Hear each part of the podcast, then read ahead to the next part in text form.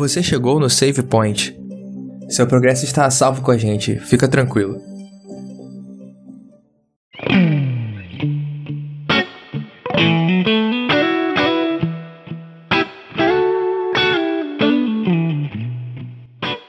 Sejam bem-vindos a mais um episódio do podcast Save Point. Estamos em mais um episódio da nossa série O Reino é Semelhante a.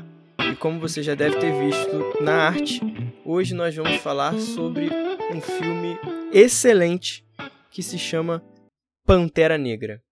Filme da Marvel, que é talvez um dos melhores filmes da Marvel e que nós vamos estar debatendo hoje sobre uma parábola que você vai descobrir em breve. Então, desde já, bom dia, boa tarde, boa noite para você que nos acompanha. Hoje eu vou estar com o Alexandre. Fala aí, galera. Alexandre é um expert no filme. Calma, expert, Inclusive... expert é forte, mas eu sou um fã. Um fã eu sou. Definitivamente um fã. Um fã. Temos também o Thales. Wakanda Forever. Dei o spoiler que eu poderia dar? Deu. Top. Tô muito empolgado. E também. Fala.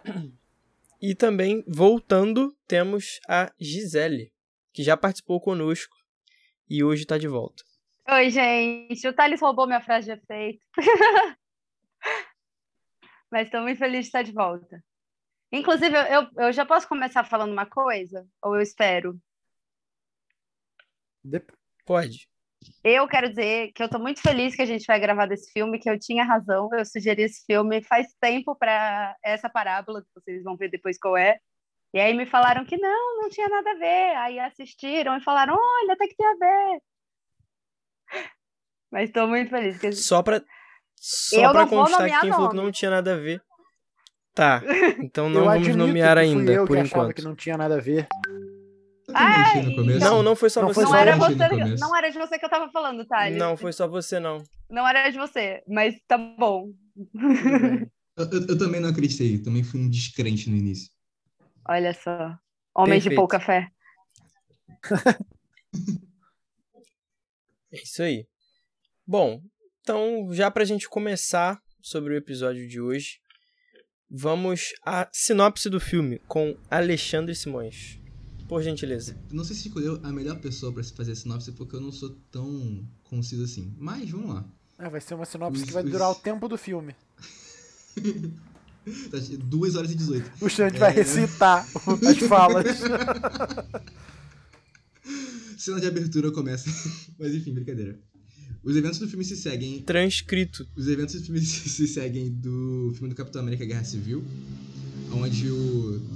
O T'Challa, que é o príncipe de Wakanda, agora precisa assumir o manto de rei de Wakanda porque o seu pai foi morto no. Spoiler, no filme do Guerra Civil, é, por conta de um atentado.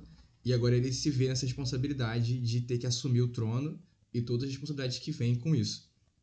Aliado a isso tudo, ele tem inimigos que tentam usurpar é, o trono, pessoas que tentam roubar o principal minério do país, que é o Vibranium, que é o que torna o país um país super desenvolvido, mesmo que o mundo inteiro não saiba disso ainda.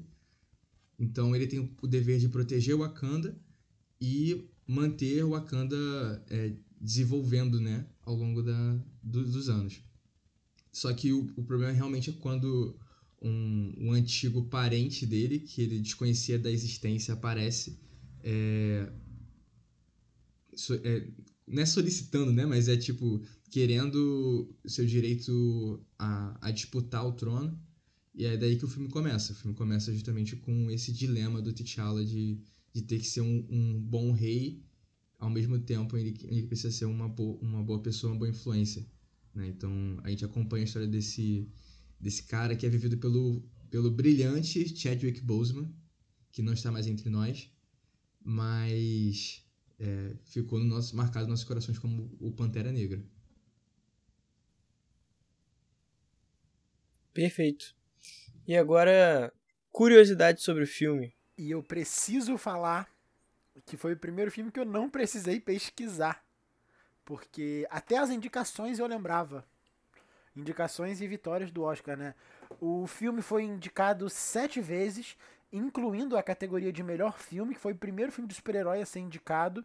Além de melhor filme, foi indicado para figurino, edição de som, mixagem de som, trilha sonora e canção original. E, e é interessante que ganhou em três, que foi melhor figurino, design de produção e trilha sonora original. E é muito interessante que as mulheres, que eu não vou lembrar os nomes delas, obviamente, que estavam responsáveis pelo melhor figurino e design de produção, foram as primeiras mulheres indicadas e mulheres negras a ganharem esse, é nessa categoria. Então, é, é um filme bem legal no quesito representatividade e tem algumas coisas muito interessantes também que nos anos 90 teria um dos filmes da Marvel, porque um, um filme desse da Marvel, porque foi um dos primeiros personagens que a Marvel conseguiu ficar 100% com os direitos dele. E quem interpretaria ele seria o Wesley Snipes, que depois virou o ator da Marvel fazendo o Blade, né? É, e eu vou falar aqui um pouco sobre a origem do vilão, o Eric Killmonger, no filme Eric Stevens. É, na HQ, originalmente, ele é do Harlem e ele foi expulso de Wakanda pelo tio dele, o pai do T'Challa, é, porque ele ajudou o Ulysses Claw, que é o cara que tenta roubar o, Vibran o Vibranium, só que ele foi obrigado pelo Ulysses a, a, ajudar ele a fugir. Mas por isso o tio dele manda ele e a família dele embora e ele cresce como um, um, jovem comum e ele passa por todas as intempéries que um jovem negro passa nos Estados Unidos. E no filme mudou um pouquinho. O, o Eric Killmonger ele cresce em Oakland. Por que essa mudança? Porque em Oakland foi onde surgiu o Partido dos Panteras Negras, lá nos Estados Unidos. Então eles fizeram essa. Na Califórnia, né? Isso, em Oakland, na Califórnia. Eles fizeram essa, essa homenagem, de certa forma, pro, pro partido e até a, a data de criação do Pantera Negra é próxima criação do Partido dos Pantera Negra também. É, e por enquanto é isso. No decorrer do episódio eu conto mais um pouco. O Ulysses Claw que você falou, ele é também conhecido como o Mordomo Alfred. Perfeito. Do Batman. Batman. Inclusive ele usa a mesma skin, né?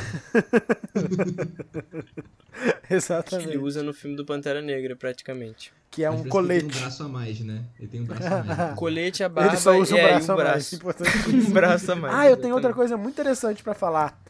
O mas você vai falar Não, agora? É só uma curiosidade rápida, posso falar?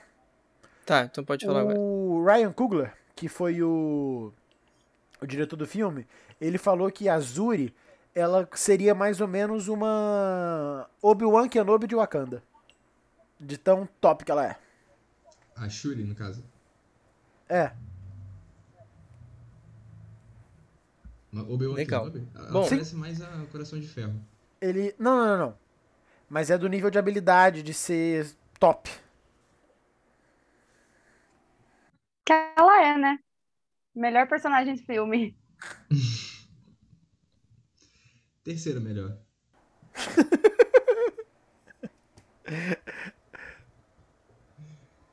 Pontos fortes sobre o filme. Eu acho que o maior é a atuação dos dois principais, que é do Chadwick e do Michael B. Jordan.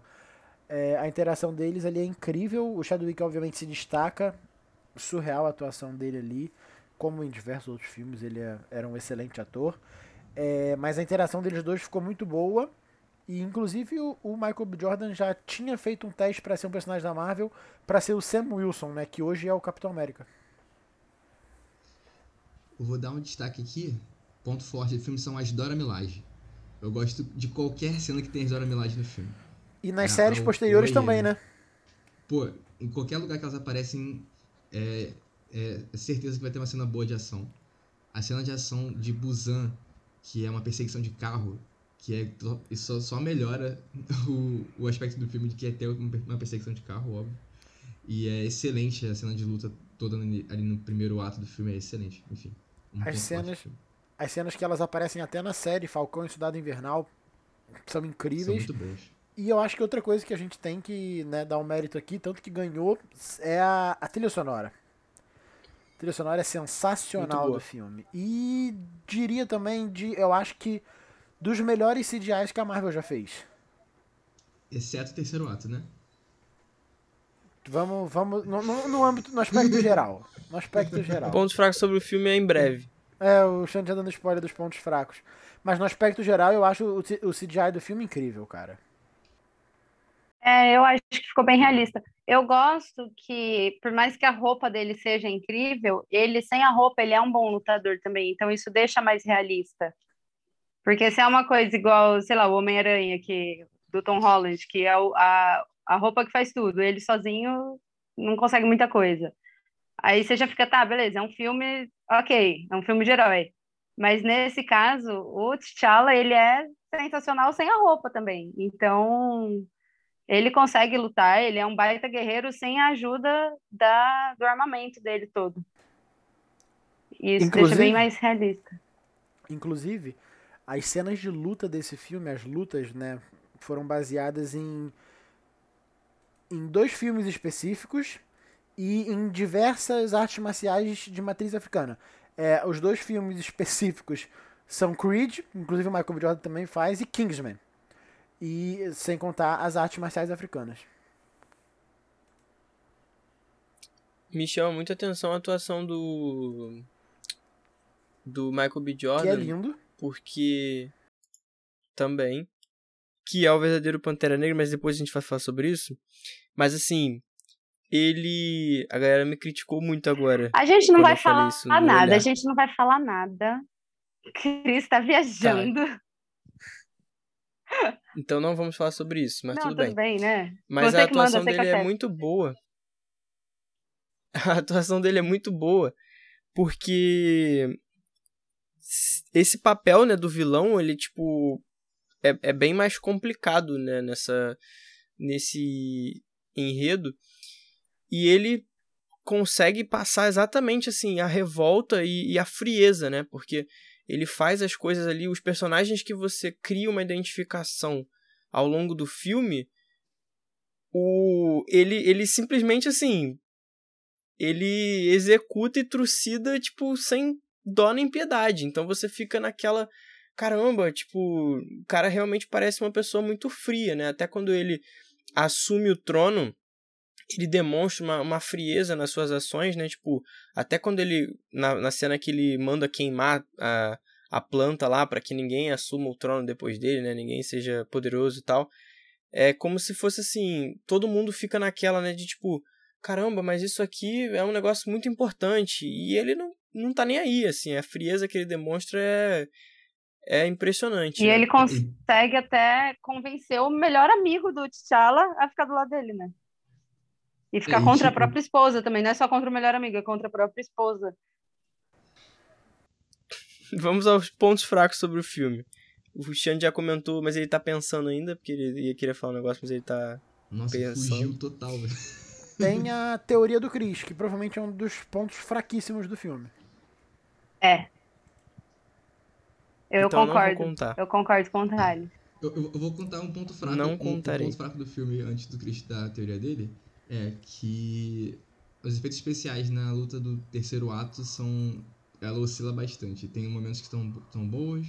Sei lá, a cena, essa, Qual o terceiro ato? A luta, tipo, depois que o, o, o T'Challa volta, né? Do, Deles dois. Ele... Lá no trem. É, que tem, tem, tem, tipo, tem alguns momentos no terceiro ato, que é tipo. A luta no, ali naquele campo onde tem os rinocerontes tem a luta que é o, o, o Ross, né, que é o agente do, da CIA que está pilotando os, as naves para derru derrubar as naves que estão saindo com suprimento.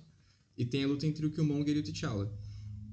É, acho que a única cena que ela é mais constante assim, em termos de ser boa em relação a efeitos é a cena das naves com o Ross.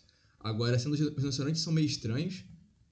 E a luta do T'Challa e do Killmonger, tipo, ela é, é bem coreografada, ela é bonita, ela tem muito sentimento ali envolvido.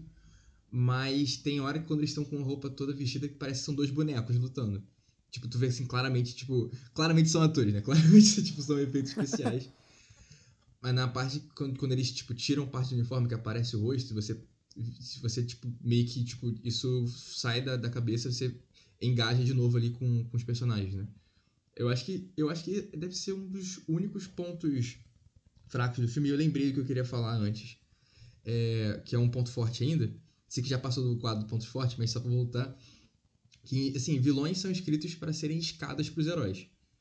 Então, eles são escritos para que os heróis possam passar por um arco de, de sair de um status quo e, e chegar uma realização pessoal e mudar a forma e, e, entrar num novo status quo, né?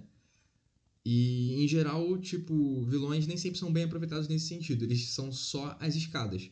O Killmonger não deixa de ser uma escada pro, pro, pro, pro T'Challa, porque ele faz o T'Challa realmente mudar a forma como ele olha para tudo. Algo que já estava acontecendo desde o filme do, do Capitão América Guerra Civil, mas que só acontece de fato nesse filme do Pantera.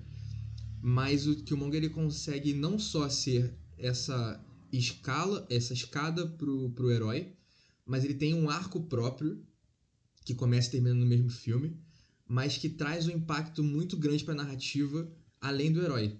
Para quem está assistindo também tem um grande impacto a, a história dele, você se importa com o personagem mesmo que ele seja um cara detestável, né? Então, é realmente um grande mérito da atuação do Michael B. Jordan. Mas aí, voltando pro ponto fraco, realmente eu acho que são só os efeitos, assim, alguns pontos do final do filme. Mas, em geral, eu acho que não tenho nenhum outro ponto fraco, cara. Inclusive, nisso que você falou, o T'Challa mesmo, ele reconhece, né, que, que o Eric foi injustiçado, né? Sim.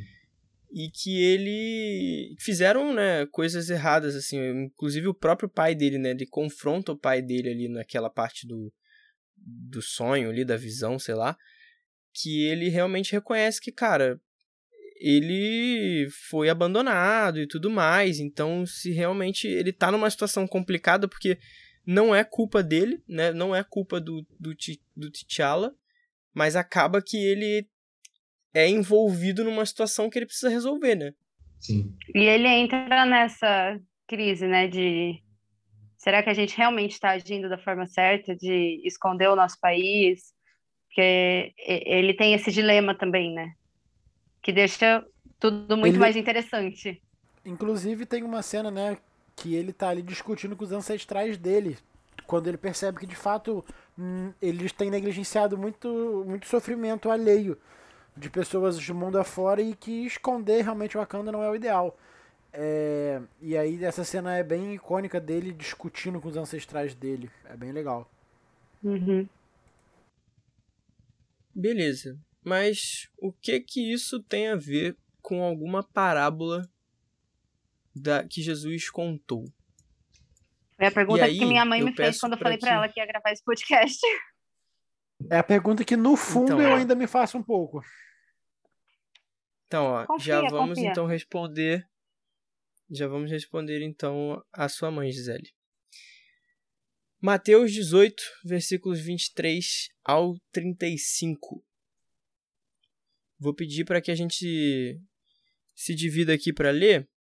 Então, cada um vai ler aí alguns versículos para a gente conseguir cobrir boa parte. Cada um vai lendo Ordem alfabética pra gente não errar a ordem? três ou quatro versículos. Pode ser. Começa aí então. Beleza. Leio aqui da Almeida Contemporânea, na minha versão. Por isso, o reino dos céus pode ser comparado a certo rei, que quis acertar contas com os seus servos. E, começando a fazê-lo, trouxeram-lhe um que lhe devia dez mil talentos. Não tendo ele com que pagar, o seu senhor mandou que ele, sua mulher e seus filhos fossem vendidos com tudo que tinha, para que a dívida fosse paga. E então aquele servo, prostrando-se, implorava, dizendo: Senhor, seja generoso comigo, e tudo te pagarei.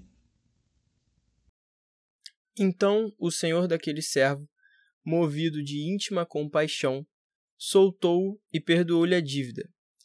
Saindo, porém, aquele servo encontrou um dos seus conservos, que lhe devia cem dinheiros, e, lançando mão dele, sufocava-o, dizendo: Paga-me o que deves.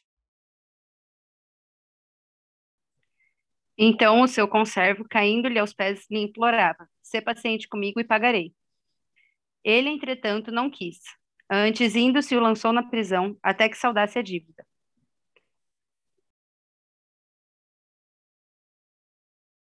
Vendo os seus companheiros o que se havia passado, entristeceram-se muito e foram relatar ao seu senhor tudo o que acontecera. Então o seu senhor, chamando, lhe disse: Servo malvado, perdoei-te aquela dívida toda porque me suplicaste. Não devias tu igualmente compadecer-se do teu conservo, como também eu me compadeci de ti? E, indignando-se, o seu senhor o entregou aos verdugos até que lhe pagasse toda a dívida. Assim também meu Pai Celeste vos fará, se do íntimo não perdoardes cada um seu irmão. Então, essa é a parábola que temos, que nós vamos relacionar com o filme que a gente acabou de comentar. Só algumas curiosidades antes da gente falar sobre isso. O Thales vai explicar né, quanto que, que seria essa quantia que o, o servo devia e o outro homem também tal. Explica aí, Thales. Show de bola, vamos lá. É, obviamente eu tive a ajuda aqui da, das informações que a Bíblia traz, né? Porque eu não sou tão gênio assim. É, eu e descobri que 10 mil talentos, que é a primeira dívida e a dívida maior, é o salário de apro aproximadamente 60 milhões de dias de trabalho. E aí, se a gente pegar o salário mínimo hoje no Brasil, é em média 1.200. Eu vou arredondar aqui para 1.200 para facilitar. Se a gente dividir pelos 20 dias trabalhados no mês, a gente tem 60 reais por dia. Isso então, e, e aqui a gente sabe que 10 mil talentos são 60 milhões. Se a gente é, multiplicar os 60 reais por que vale o dia de um trabalhador brasileiro pelos 60 milhões de dias, a gente tem um incrível valor de 3 bilhões e 600 milhões de dias que essa pessoa precisa, de, de reais. É uma dívida quase infinita Exatamente. Então. É, é seriam praticamente 160 anos, né? É, deve, deve de dar tipo um quilo de vibrânio, né? é, só isso, Cris? 164 mil, 164 mil ah, anos, tá, na verdade. Perfeito. Então, e aí o primeiro, o primeiro, né, o servo devia então todo esse valor aqui, 3,6 bilhões de reais. Enquanto o, o conservo dele, que eram. É, devia 10, 10 é, mil, não, 100 denários, isso é em torno de 100 dias de trabalho, ou seja, mais ou menos 6 mil reais. Então a gente percebe aí de 6 mil para 3,6 bilhões uma diferença muito mais considerável quando a gente pensa dessa forma, né? Não, e um detalhe é que assim, se esse cara é um, o cara é um rei, os servos são os, os funcionários desse governo. E se um cara tava devendo tanto, ele devia ser um alto funcionário para ter tanto gasto assim. Então dá para ter uma ideia de como que era essa estrutura. Ele chama o rei chama os funcionários dele do governo para poder auditar as contas e tem um cara devendo isso tudo. Tem tem uma frase que ela ficou muito marcada desde que eu vi o filme pela primeira vez, que é uma frase que o na primeira, quando o, o T'Challa ganha o primeiro combate dele contra um Baco e aí ele vai para poder é, pegar de novo a erva coração que dá os poderes de Pantera Negra para ele ele tem aquela, aquela visão ali, encontra com o pai dele e aí ele fica falando, ah, pô, tô preocupado se eu vou ser um bom rei, se eu vou conseguir dar conta, não sei o quê. E aí o, o T'Chaka, que é o pai do T'Challa, fala para ele, tipo... É, é difícil para um homem bom ser um rei, né? It's hard to a good man to be a king. E aquela frase ficou marcada na minha cabeça, tipo, cara, é muito difícil para um homem bom ser rei. Porque porque ser rei tem todas essas responsabilidades do cargo e você, pelo menos no ponto de vista humano, acaba tendo que se comprometer, né, com várias pessoas, se endividar, então, tipo, ele, ele via no T'Challa um homem, um, um, homem bom e que era difícil que um homem bom fosse um rei. Como, por exemplo, ele já não se via, ele que tinha sido rei antes, não se via como um homem bom, ou pelo menos era difícil que ele fosse um homem bom e já era até um, uma pista do, do que a gente descobriria no final do, do filme. Mas aí eu vejo para a parábola que era um rei, a gente vê aqui que representa o próprio Cristo, e que quando o servo pede é, perdão pela dívida, os, os, o rei, né, o senhor, ele é movido por íntima compaixão e perdoa. E aí talvez para um ser humano é difícil um, um, ser humano bom ser um rei bom, mas Deus, ele é um, ele foi um homem bom quando estava aqui na Terra como Cristo ele era um rei bom também. Então eu fiquei com muito isso na cabeça quando estava reassistindo o filme para gravar, é, nessa comparação ali do rei com, com o próprio T'Chaka, né? É, no começo do filme, né, você comentou, existe, após a morte né, do, T'Chaka, do T'Chaka, né, o Embaku, ele desafia o T'Challa para uma luta, né, pelo trono real. E aí o T'Challa luta bravamente até o final e acaba que ele chega numa, numa posição ali, numa situação no combate, que ele rende o Embaku, né? E aí ele tem a opção de matar ele ou não. E aí ele não mata o Embaco e fala para ele se render, dizendo que a nação precisa dele, né? Então, assim, ele tem a, a, a vida poupada, né, pelo T'Challa, então ele se rende. Então, nesse momento, a gente vê que o T'Challa ele age com misericórdia, né, pro Embaco. E até o. E aí você vê que, por exemplo, o filme todo, né, ele trata sobre essa questão de de perdão, de misericórdia. Então, assim, você vê que quando o pai do T'Challa, né, mata o próprio irmão para proteger, proteger o Zuri, eles deixam lá o, o Eric Stevens, né, que é o Killmonger, para trás, e aí acaba que isso gera o conflito todo que a gente comentou, né? Então, assim, a motivação do Eric, do Killmonger, é do início ao fim voltar para Wakanda para poder se vingar, para vingar a morte do pai dele. Então, ou seja, ele passa a vida inteira escolhendo o caminho da vingança, que é contrário ao caminho do perdão. E é interessante, né, que no momento do conflito lá do, do Eric com T'Challa, o Eric mata o Zuri quando ele descobre que ele também foi responsável pela morte do seu pai, né?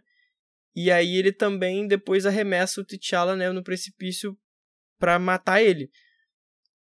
E aí é curioso que depois disso tudo, quem salva o T'Challa é justamente o Embaco, que foi quem o T'Challa tinha agido com misericórdia, né?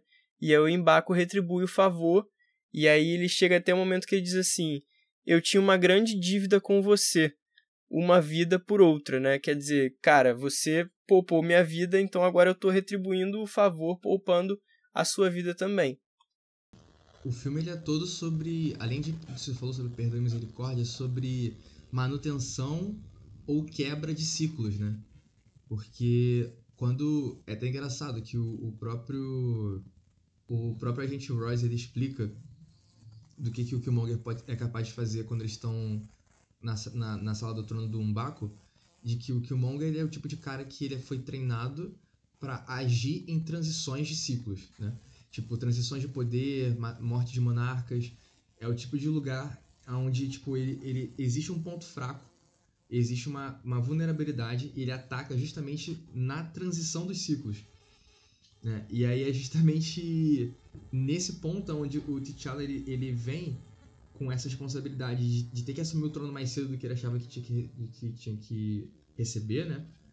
E ele tem essa, desde o começo do filme, essa dúvida porque a Nakia sempre fala para ele: pô, o Wakanda pode fazer mais. Eu estou lá, eu tô lá fora no campo e eu sei do que o Wakanda pode fazer. E ele fala: mas eu preciso proteger o Wakanda primeiro. Então sempre fica com esse embate.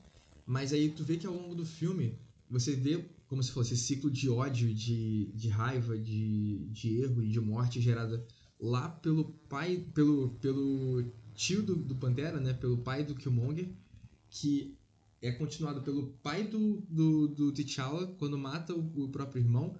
E aí o Killmonger vira essa máquina de, de matar até chegar lá e, tipo, esse ciclo só é rompido pelo próprio T'Challa quando ele reconhece que o ciclo que vinha antes dele, dos ancestrais dele, era um ciclo que não deveria, não deveria continuar.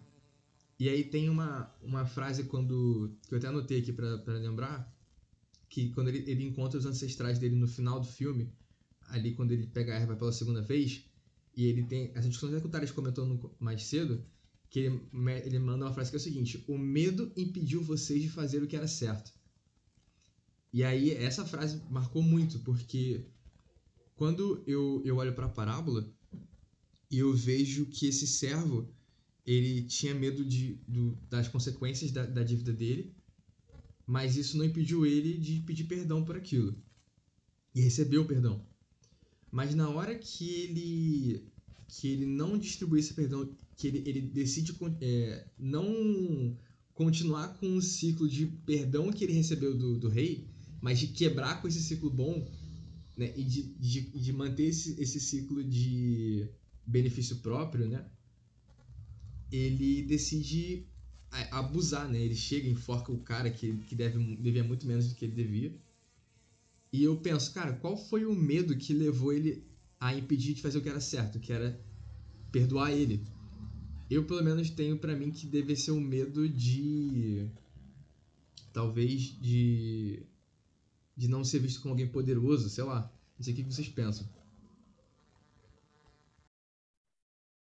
Eu lembro, eu lembro que quando eu era criança tinha um desenho da Bíblia sobre essa história, sobre essa parábola.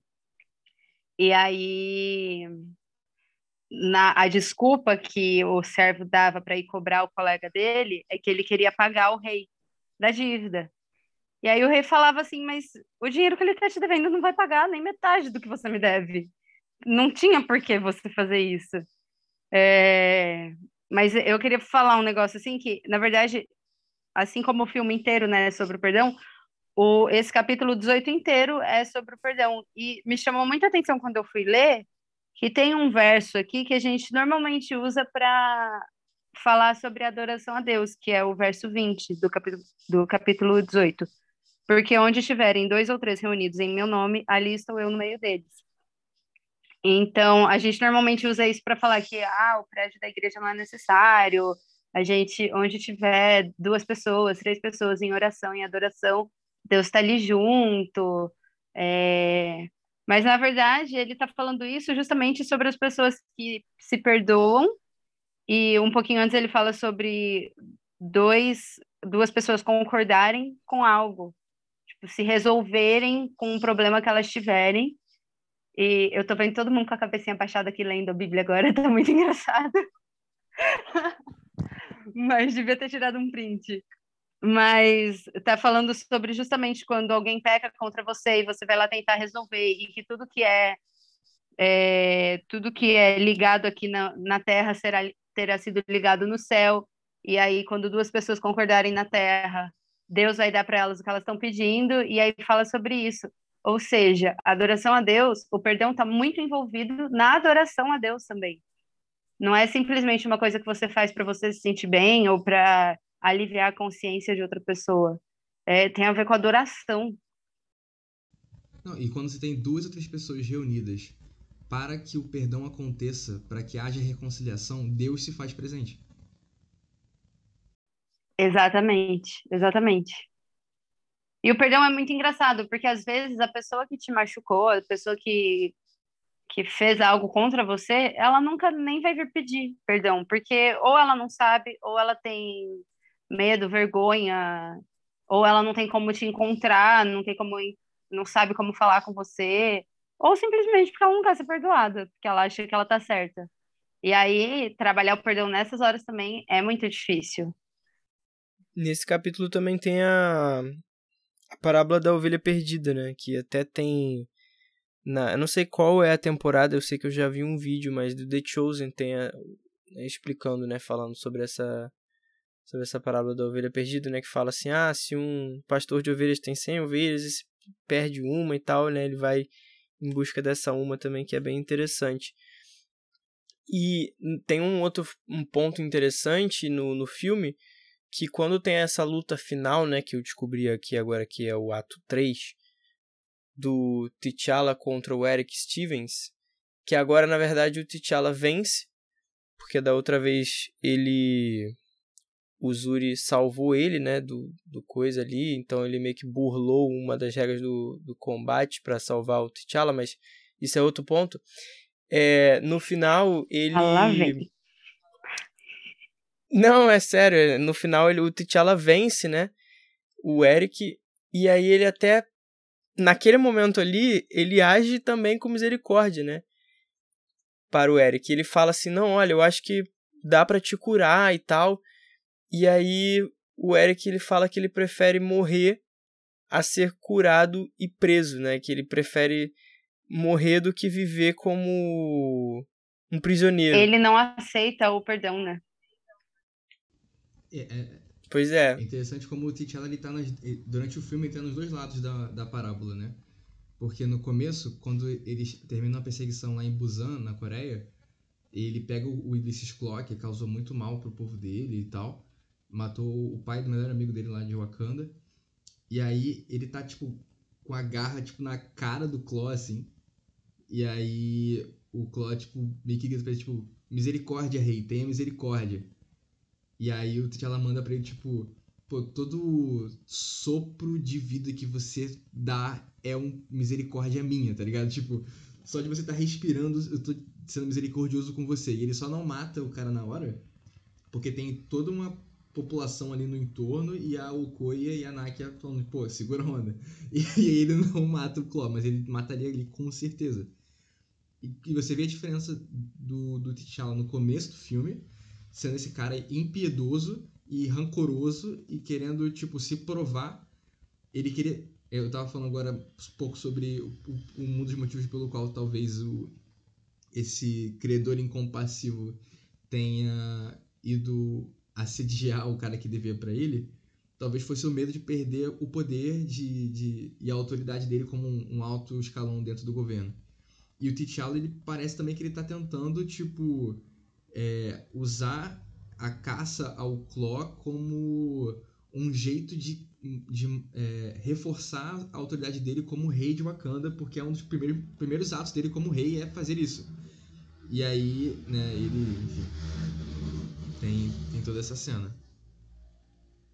Inclusive, Xande, isso é evidenciado porque, assim, eu eu reassisti o filme para tentar identificar algum elemento, mas eu não identifiquei, mas isso fica um pouco implícito. O, eu não sei como é que é a pronúncia certa, mas acho que é o Akabe, que é o amigo do T'Challa, né? Parece que ele queria vingança, né, contra o Claw. Queria que ele fosse punido. Então acho que quando o T'Challa vai atrás lá e ele meio que tenta fazer isso para tipo provar quem ele é, provar que ele é rei.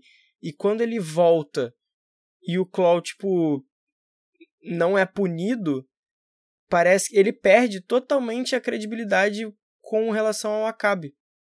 Naquele momento ali, ele você percebe, né, que ele, ele fica assim, cara, eu estou completamente decepcionado, esse não é o meu rei. Tanto que é ele que, que abre as portas lá, né, pro, pro Killmonger poder entrar, ele encontra ele na fronteira e tudo mais, ele traz ele pra Wakanda, e ele apoia a todo momento o Killmonger porque ele percebe que assim, não, esse é o rei que eu quero, sabe? Esse é o rei que, que me. Representa, né? Esse é o rei que eu respeito, né? Que me representa, exatamente. Porque ele queria vingança para o Claw. E acaba que o, o, o T'Challa não é um. Ele, naquele momento ali, ele ia se vingar, né? ele não se vinga, e depois ele passa, né? E é, o que é interessante nisso é que, por exemplo, no início do filme, o T'Challa age com misericórdia para o Embaco, que é um cara que não fez mal para ele diretamente, né? Então, assim, é fácil você agir com misericórdia para uma pessoa que não te fez mal. Agora, para uma pessoa que, que te fez mal ou fez mal para alguém que é seu amigo e tal, é difícil, né? E aí, por isso que nesse momento fica esse dilema ali.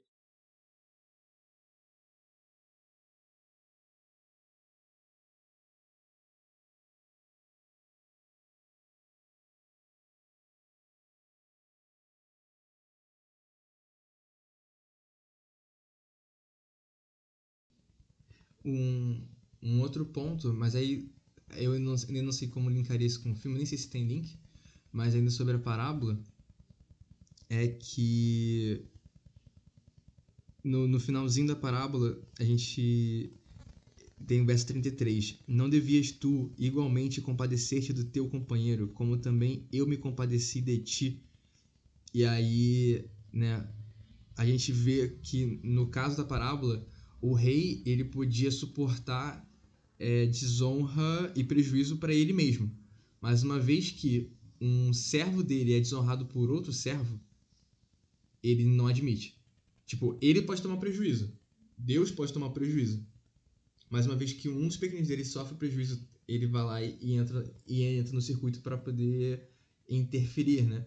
Para poder para que isso não aconteça. E no final do filme, lá na cena pós-créditos, o T'Challa dá um discurso na ONU, onde o pai dele tinha sido morto há, há, há pouco tempo, para falar que o Wakanda não é separada do mundo, mas que ela na verdade deveria todo mundo deveria ser uma só tribo, né? Então assim que na, ele, ele tem essa essa fala de que som, de que todo mundo estava no mesmo nível e que o Wakanda que tinha privilégios não deveria é, man, se manter nesse ciclo de se esconder dentro dela mesma, mas que ela podia ser uma fonte de ajuda para os outros países.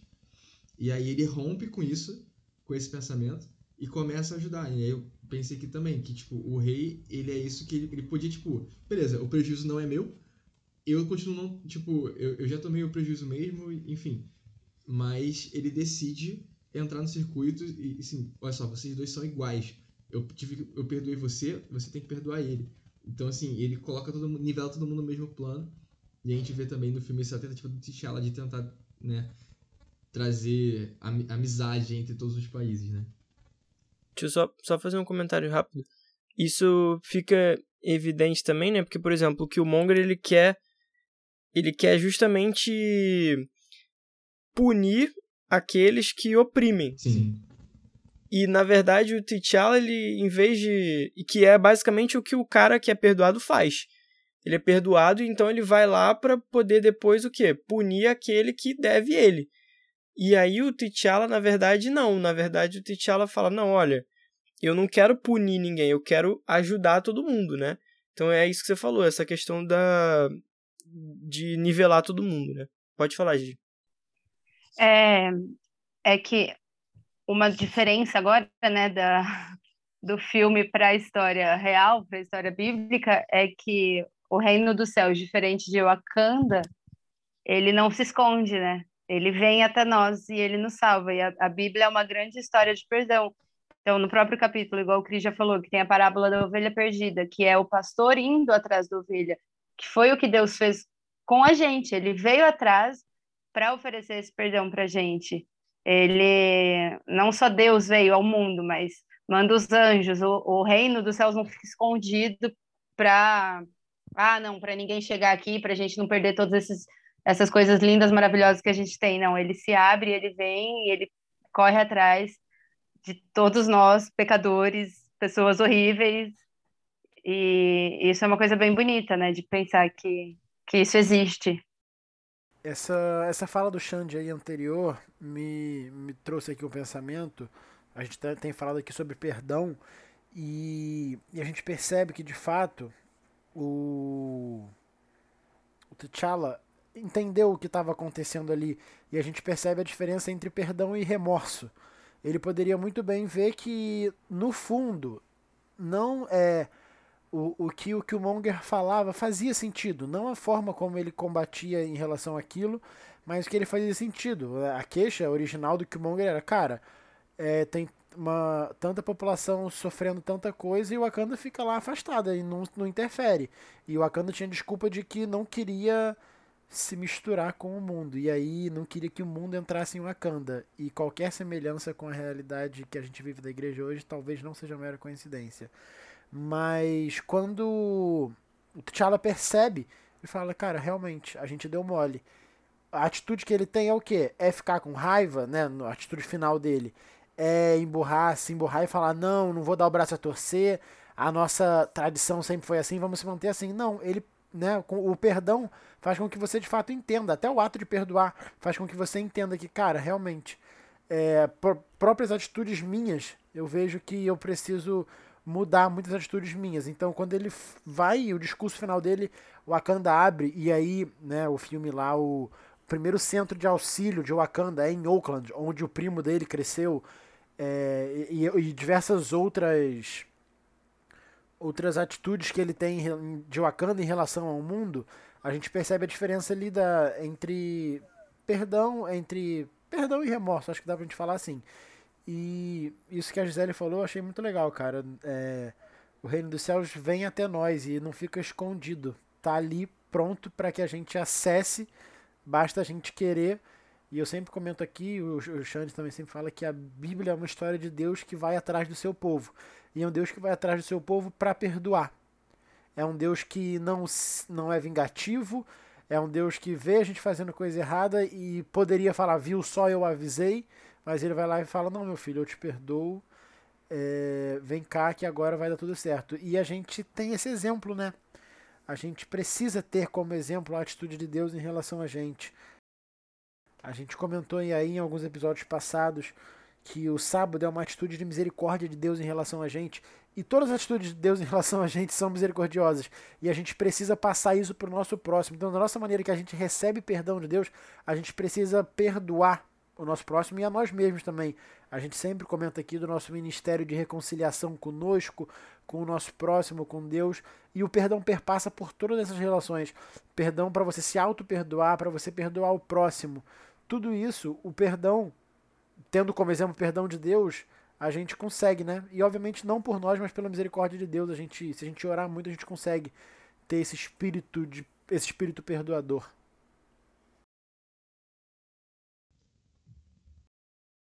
Bacana. Bom, estamos chegando perto do final. Eu queria deixar aqui agora aberto se vocês quiserem fazer seus comentários finais.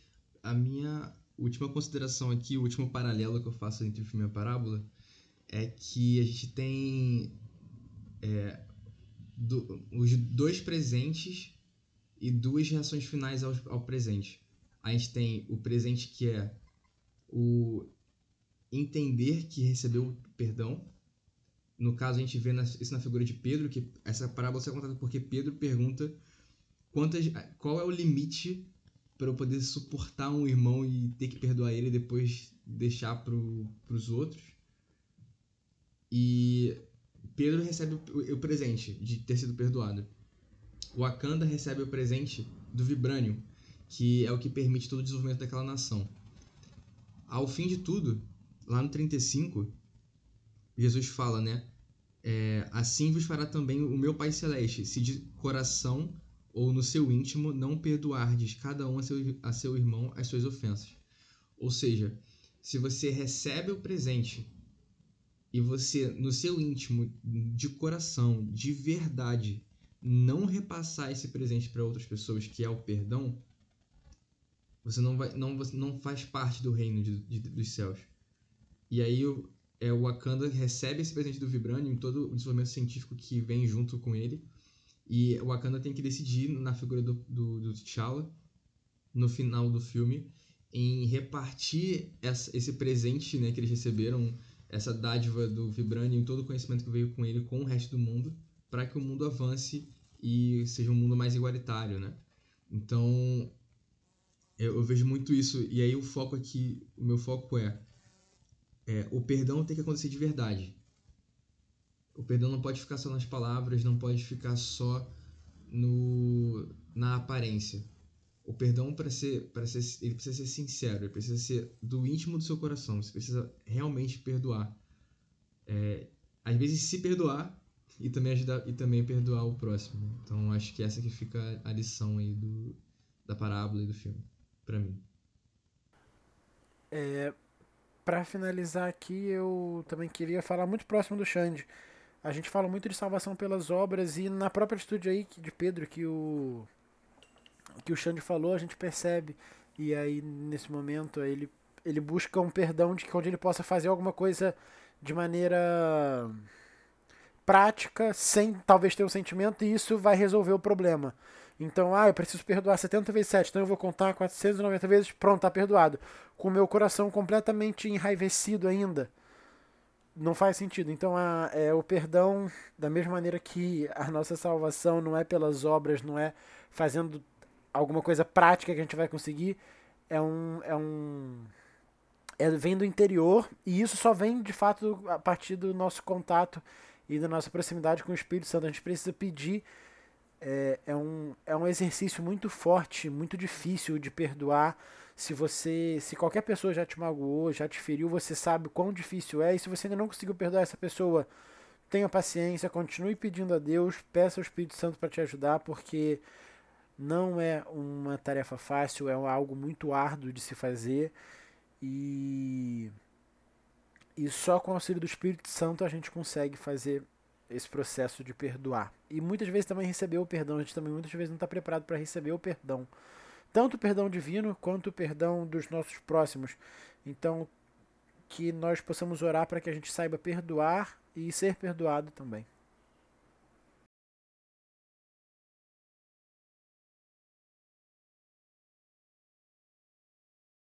Gisele vai falar alguma coisa ou não? Acho que acho que tudo que foi falado já que devia ser falado já foi é isso. Perdão não é fácil, mas também não é impossível e a gente, da mesma forma que a gente gosta de ser perdoado ou gostaria de ser perdoado, a gente também tem que perdoar porque nós não somos melhores que ninguém, eu não sou melhor do que ninguém para para falar que eu mereço perdão e outra pessoa não. Então, é isso. Beleza. Então, por hoje é só. Ficamos por aqui nesse episódio da série O Reino é Semelhante a Pantera Negra. Nos vemos no próximo episódio e aí eu quero deixar para vocês, se vocês tiverem alguma ideia, podem jogar pra gente de filme ou de parábola, que a gente tenta topar o desafio aí de tentar fazer alguma referência a algum filme que você indique ou alguma parábola, a gente tenta achar. Não, nem sempre é fácil, nem sempre é possível, mas a gente pode tentar fazer. Então, queria deixar aqui meu agradecimento para você que nos ouviu até agora, pedir para você compartilhar esse episódio com seus amigos, para que essa mensagem alcance a muitas pessoas. Pedir para você seguir o nosso Instagram, podcastcvpoint, e se você tiver alguma dúvida, tiver algum pedido de oração ou quiser pedir estudo bíblico, pode mandar para a gente no direct também, ou manda um e-mail pod.savepoint.gmail.com. É isso, nos vemos no próximo episódio. Obrigado pela presença e até mais.